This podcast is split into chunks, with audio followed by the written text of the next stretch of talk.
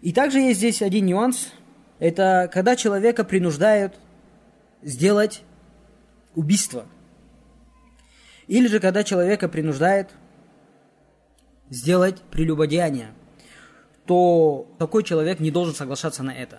Так как ученые говорят, لا يجوز له أن يستبقي حياته بقتل غيره. То есть ему не, то есть есть такое правило, то что человеку не разрешается сохранить свою жизнь посредством того, чтобы лишить другого человека жизни. Баракалуфикум.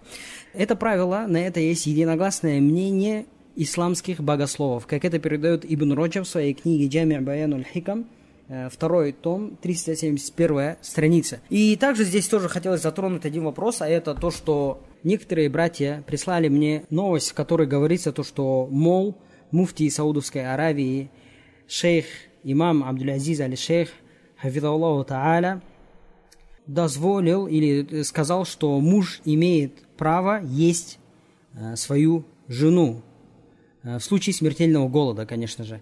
И брат прислал ссылку на эту новость, и я бы хотел сказать, то есть сделать наставление братьям, во-первых, не все информации, которые передается в СМИ, надо доверять. И вообще, то есть манхадж Ахлисуна Джама, то есть методология Ахлисуна Джама учит нас перепроверять любую информацию. И как это всем известно, то есть не каждая информация в исламе принимается, ее надо обязательно перепроверить. И если мы перейдем по ссылке, на которые они указали, они указали на какой-то сайт по имени Mirror, и мы переходим по этой ссылке, и мы видим то, что это сообщение или эту новость они уже давным-давно удалили. Это иностранные СМИ. Это доказывает то, что они не настаивают на той информации, которую они распространили на своем сайте. И это тоже уже дает нам сомнение о достоверности этой информации. И эту информацию они примерно на русский язык перевели 5 июня, как у меня здесь написано, и опубликовали эту информацию на своем сайте. А, но на самом деле эту клевету, приписываемую муфтию Саудовской Аравии, Аблязизу Али-Шейху, Хафидаллаху Та'аля, они распространили еще давным-давно, в 2015 году, то есть пять лет назад.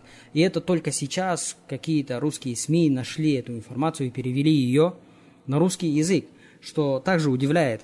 И в те же года, то есть 15-е года, муфти Аблязиз Али-Шейх, Хафидаллаху Та'аля, он опроверг это и сказал то, что он подобного не говорил, и сказал то, что это является ложью и э, клеветой, которую люди возвели на него. И также он заявил то, что целью этого является очернить репутацию ислама, баракалуфикум. И поэтому, братья, прежде чем что-то распространить, надо то есть удостовериться в этой информации.